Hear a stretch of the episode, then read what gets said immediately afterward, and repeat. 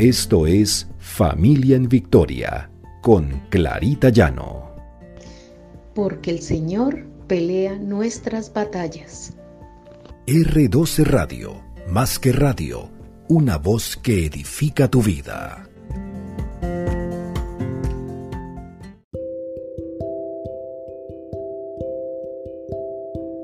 Buenos días, feliz día y feliz inicio de semana. El Señor esté con ustedes.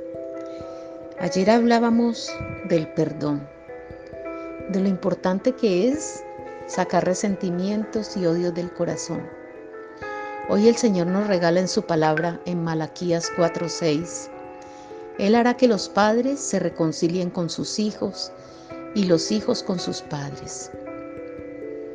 Hay tantos padres e hijos en conflictos, en rencillas, en falta de perdón. Y parte del tema que nos interesa es guardar el corazón de nuestros hijos. Y esto nace del perdón. No hay reconciliación sin perdón. Todos lo necesitamos. No hay alguien que no peque o no se equivoque.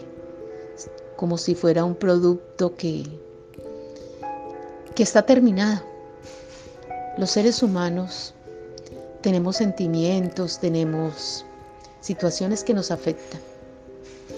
Pero gracias a Dios, el Señor pagó un alto precio por nosotros.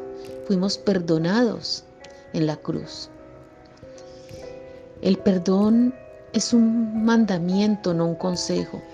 No es algo que yo tenga la opción de elegir. La palabra de Dios dice, más bien sean bondadosos y compasivos unos con otros, perdónense mutuamente, así como Dios los perdonó a ustedes. Efesios 4:32. Es un derecho de recibirlo. Es, es esa bendición de Dios que está con nosotros para que nosotros la transmitamos a, a nuestros hijos es un acto de voluntad. De modo que con nuestros hijos no podemos estar en rencillas. Queremos obedecer a Dios. Pues bien, esta es la prueba de la completa obediencia. No podemos continuar en peleas y rencillas con nuestros hijos. Estamos hablando de tolerar y perdonar, porque a veces el perdón es pasar el pecado del otro. Pero cuando lo hacen nuestros hijos no es necesariamente un pecado, pero nos ofende o disgusta y necesitamos tolerancia. Se necesita tolerancia con una persona eh, que está a nuestro alrededor y que nos está molestando. No, pero necesitamos ser tolerantes. Hay cosas de la manera de ser del otro que no necesariamente son pecados, pero debo ser tolerante. Esa es una de las cosas que nos llevan a estar disgustados con los otros. No somos perfectos, pero queremos ser tolerantes con nuestras fallas, pero a veces no lo somos con nosotros mismos. Cuando cada uno empieza a perdonarse a sí mismo y experimenta el perdón de Dios, es más fácil que pueda perdonar al otro. Hay familias que duran años y años en disgusto, hijos que no se hablan con sus padres.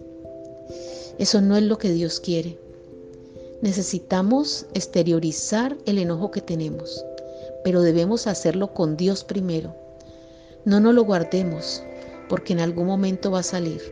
Esto ayuda a que no exceda en la disciplina, a que no tenga una ira pecaminosa, a que nos salgan palabras destructivas de nuestra boca. Ese dicho de lo que se queda dentro se puede podrir es cierto.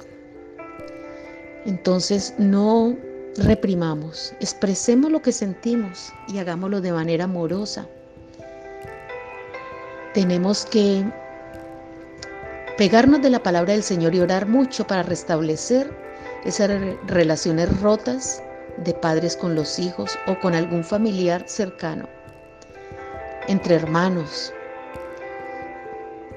El Señor es el que va delante de nosotros cambiando nuestras vidas. Debemos tratar de que en nuestra familia haya armonía, haya unión. Y a veces tenemos muchas expectativas sobre nuestros hijos, pero debemos pensar que los amamos y que debemos perdonarlos y que ellos deben aprender a perdonar. Oremos. Padre Santo, gracias Señor, gracias por tu sacrificio en la cruz donde nos enseñaste a que el perdón, Señor, viene de ti. Bendito seas por ti, Señor, porque has dejado en nuestros corazones este, este sentimiento de perdonar a las demás personas las ofensas, pero sobre todo a nuestros hijos, Señor. Procurar que haya armonía, amor, paz en medio de nuestra familia, porque eso es lo que tú quieres, Señor. Tú quieres que vivamos como hermanos, vivamos en coinonía, Señor. Que nada perturbe la paz de nuestros hogares. Gracias, Señor, porque tú te manifiestas y cada día sabemos, Señor, que nos acompañas en esta labor. Te oramos, Señor, de rodillas, para que pongas en nuestros corazones la misericordia, el amor, sobre todo con nuestros hijos y de nuestros hijos hacia nosotros. Gracias, Señor, porque sabemos que estás haciendo la obra en cada uno de nosotros. Bendito sea, Señor, en nombre de Cristo Jesús. Amén y amén.